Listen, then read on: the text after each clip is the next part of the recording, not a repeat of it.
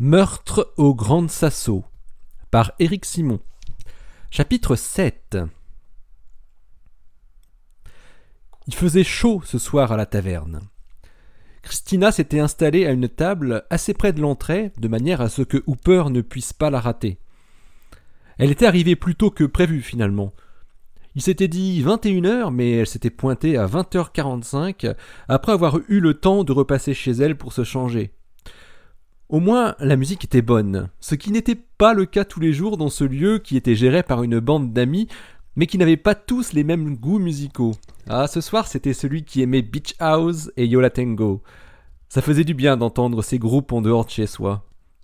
La taverne était un peu plus qu'un bar, presque une trattoria. On pouvait y grignoter des petites choses pour accompagner la bière. L'ambiance était feutrée, surtout en hiver.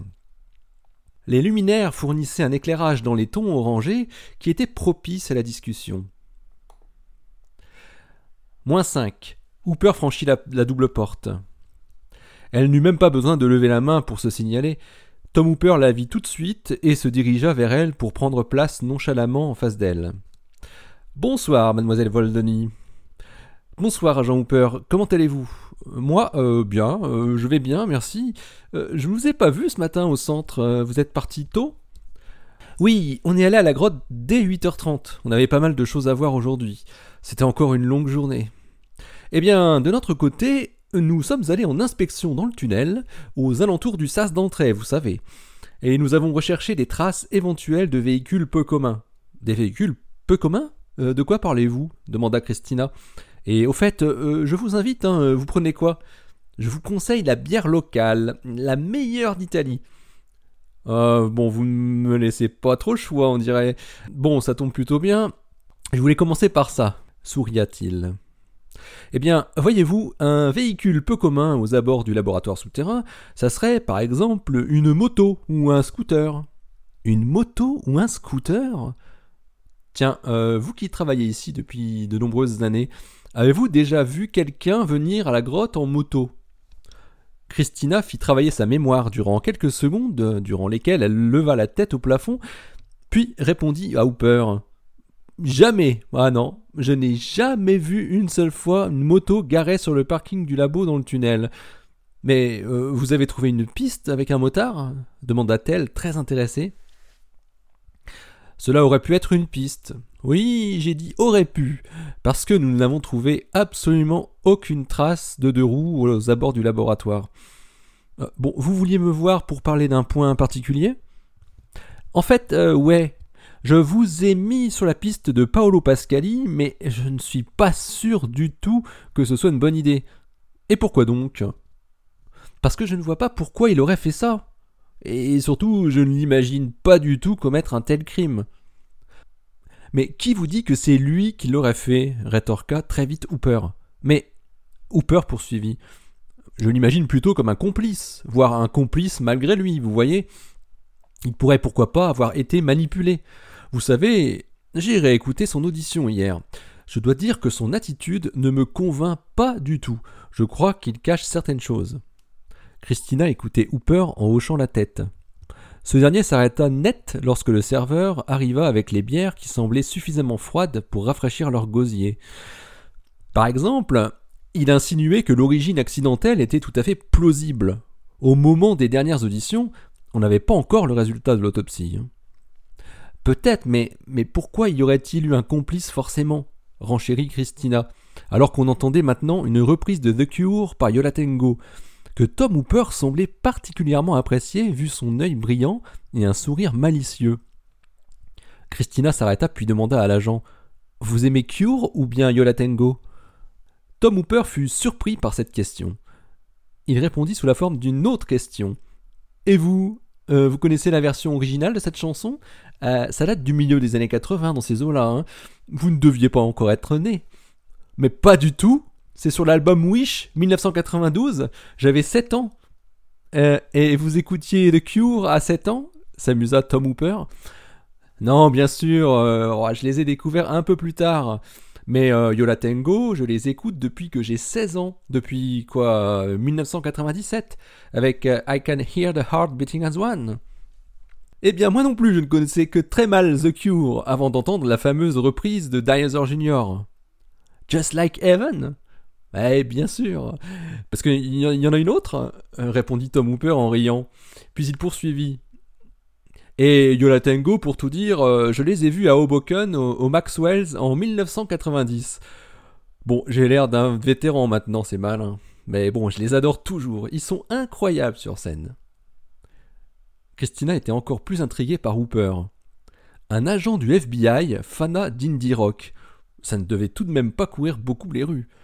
Elle avait envie d'en savoir plus sur cet homme à la petite quarantaine.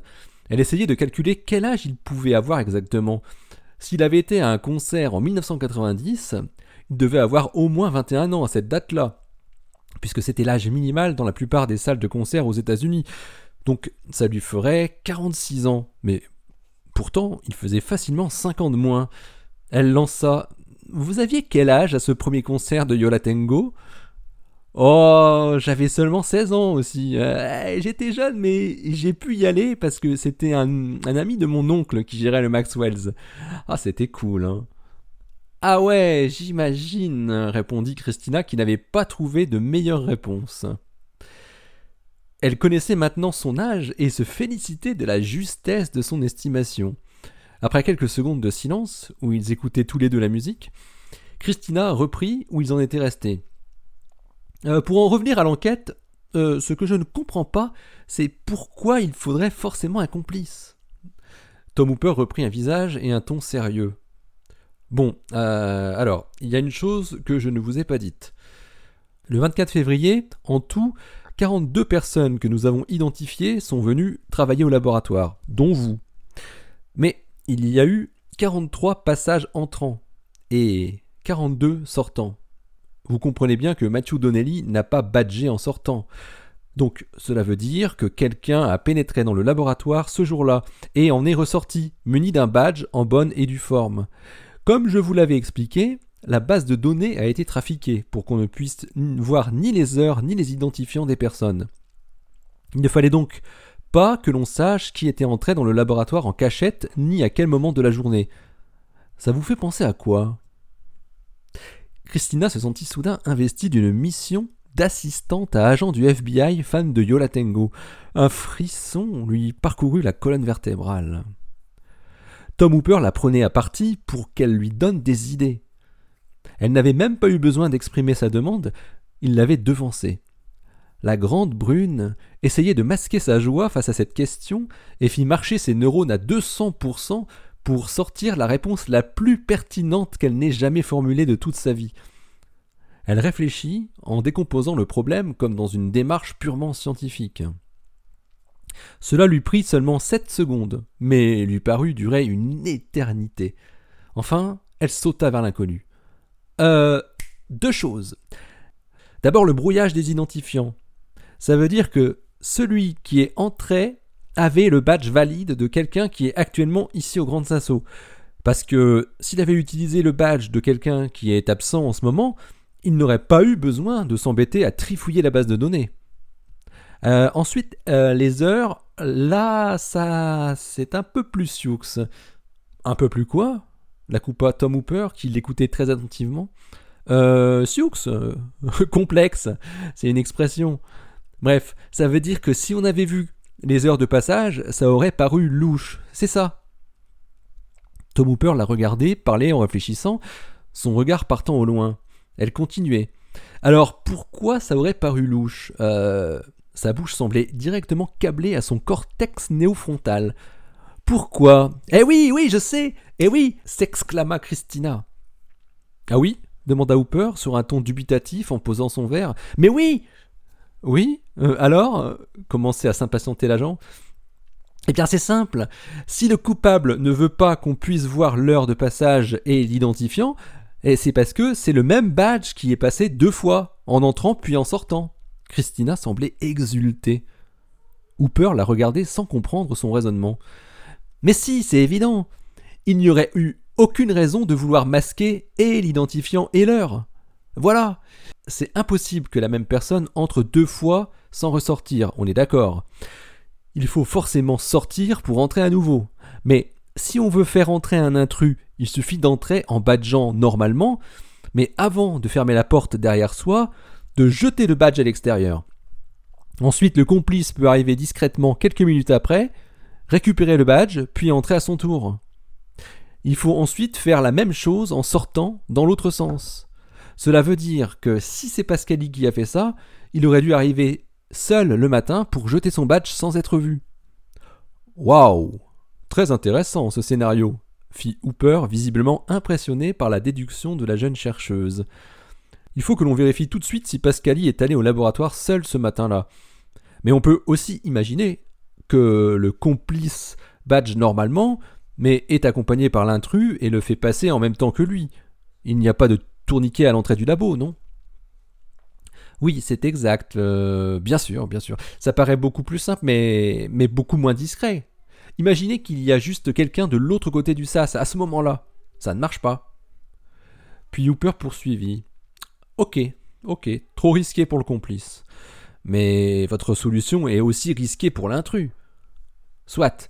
Bon, et puis je me dis que Pascali faisait partie des sept chercheurs qui étaient là au moment du drame. Donc, si je suis votre raisonnement, il ne devait pas être en possession de son badge d'accès durant toute la journée, puisque c'est l'intrus qui devait l'avoir et qui aurait dû le laisser non loin de la porte de sortie après le meurtre, en s'enfuyant. Ouais, c'est logique, mais ça va plus loin. Si mon idée est correcte, le complice est forcément l'un des sept qui étaient là le soir. Pascali ou un autre. Ça restreint en tout cas pas mal les possibilités, et ma théorie est donc testable expérimentalement. Sourit Christina. Ça devrait être vérifiable, non? Une enquête de police, c'est un peu comme une étude scientifique. On a des indices, on connaît comment fonctionnent certaines personnes, on met les observations en face des théories et on en déduit des preuves qui permettent de conforter le modèle qu'on construit, qui sert à trouver d'autres preuves. La démarche est très similaire. Tom Hooper expliquait à Christina comment il était devenu policier.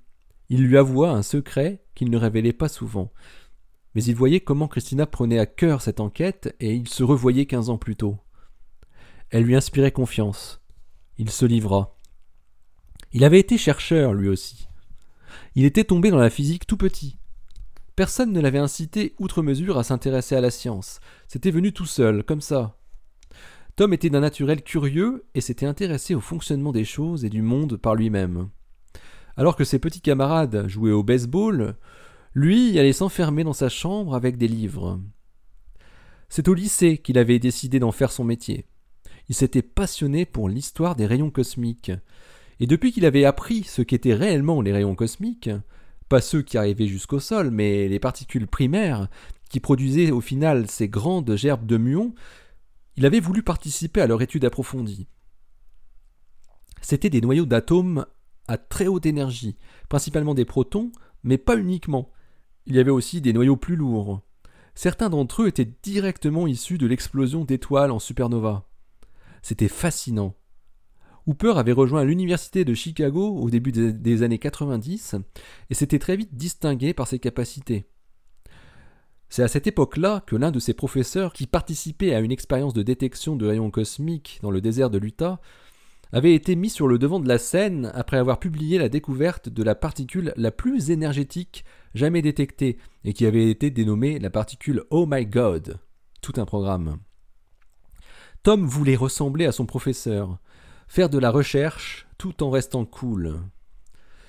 Après son master de sciences, il avait poursuivi son rêve en intégrant une équipe de recherche à l'université de Harvard, qui développait un détecteur géant de rayons cosmiques au sein d'une grande collaboration internationale. Le détecteur, un véritable observatoire à lui tout seul, était installé dans la pampa argentine.